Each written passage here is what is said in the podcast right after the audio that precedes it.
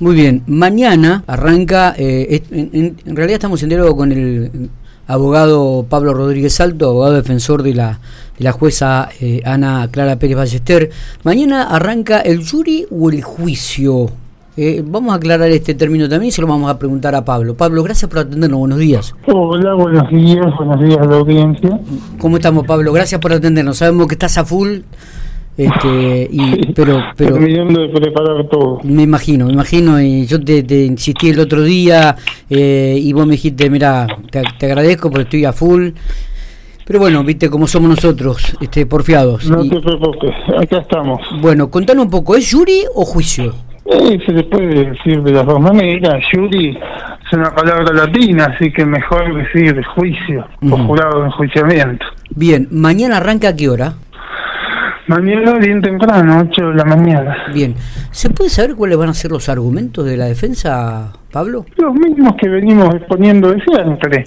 Yo creo que no, no hemos ocultado cuál es la estrategia. Nosotros tiene que ver con que hay que medir o, mensurar o, digamos, eh, comprobar, contrarrestar la conducta de la de los funcionarios judiciales con la información que ellos tenían, que medida en base a esa información y no a cualquier cosa que haya quedado fuera de los expedientes en el ámbito privado de la familia, las conductas eh, procesales o las actuaciones procesales fueron ajustadas a la ley y a los estándares de conducta y que aplicaban los juzgados de familia en ese momento. Nosotros lo que vamos a explicar es una cosa más, pero eh, vamos a decir obviamente que la,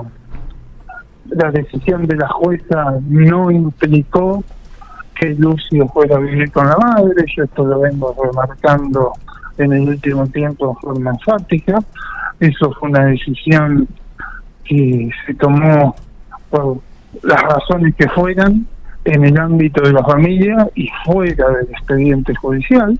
A la jueza solamente le tocó homologar un acuerdo sobre lo que la familia ya había hecho. Y en base a eso, las posibilidades que tenía eran solamente homologar o no, homologó. Esa decisión de homologar fue cinco meses después de alguna manera ratificada por el progenitor de Lucio, por Cristian, porque él, eh, cinco meses después, estoy hablando de marzo de 2021, le pide un régimen de comunicación con Lucio a la madre, lo que implica que no le pide él hacerse cargo del cuidado personal. Y vamos a decir algunas otras cuestiones más, pero básicamente pasa por, por ese sentido. Y si la jueza no homologaba el acuerdo, esto yo también lo vengo diciendo, tampoco eso implicaba que el niño volviera con los tíos paternos o con su padre, si no había ninguna persona que iniciara un proceso judicial para lograrlo. O sea, si la jueza rechazaba la homologación, iban a tener que iniciar otro juicio para pedir la restitución del niño. eh, ¿cómo, ¿Cómo se trabaja eh, con respecto a la mediatización que ha tenido este caso, no solamente en el contexto de la provincia, sino a nivel nacional, Pablo?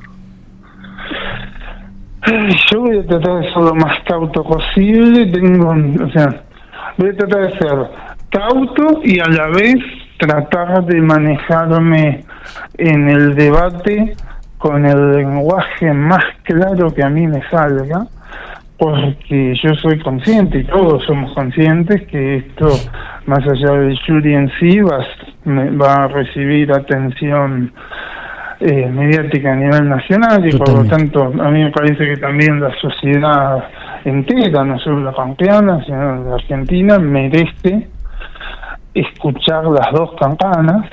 La campana del lado de los funcionarios judiciales va a ser recién eh, claramente expuesta dentro de este jury.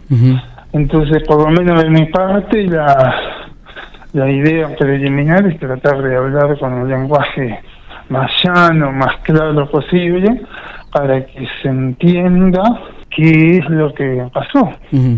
Em, ¿Estás tranquilo con respecto al jurado del enjuiciamiento? ¿Quiénes lo integran? ¿Tranquilo en qué sentido? Digo, como profesional, ¿qué lectura haces? ¿De quiénes son los integrantes? Sí, estás preguntando? sí, sí. Sí, a ver, eh, yo no tengo, o sea, si hubiéramos tenido alguna objeción por la cual plantear, por la que hubiera sido causal de excusación, de recusación, perdón, se hubiera intentado la recusación pertinente.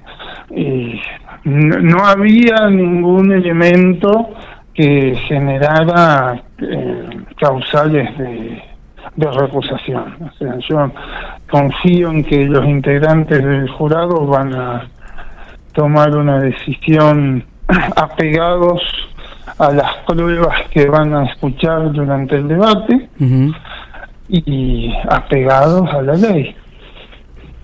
Eh, Pablo, dentro de los que van a presentar los testigos, ¿cuántos testigos presentarás vos en tu en tu defensa? No tengo el número exacto, pero son creo que alrededor de 20.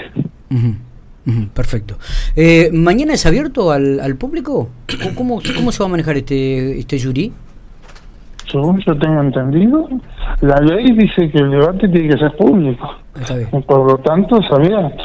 Está bien, está bien, perfecto. Se va a hacer en la Cámara de Sesiones de Diputados y no en, un, no en el Poder Judicial, digamos que yo nunca estuve en la sala de sesiones de diputados, pero entiendo que tiene una suerte de gradas para que el público que quiera presenciarlo esté. Exactamente, exactamente. Eh, Pablo, te agradezco muchísimo estos minutitos que has tenido para charlar con nosotros. Sabíamos que estabas laburando, que estás trabajando, que estás estudiando mucho. Eh, bueno, nos estaremos viendo seguramente en el curso de la semana. ¿eh? Bueno, muchísimas gracias y a disposición.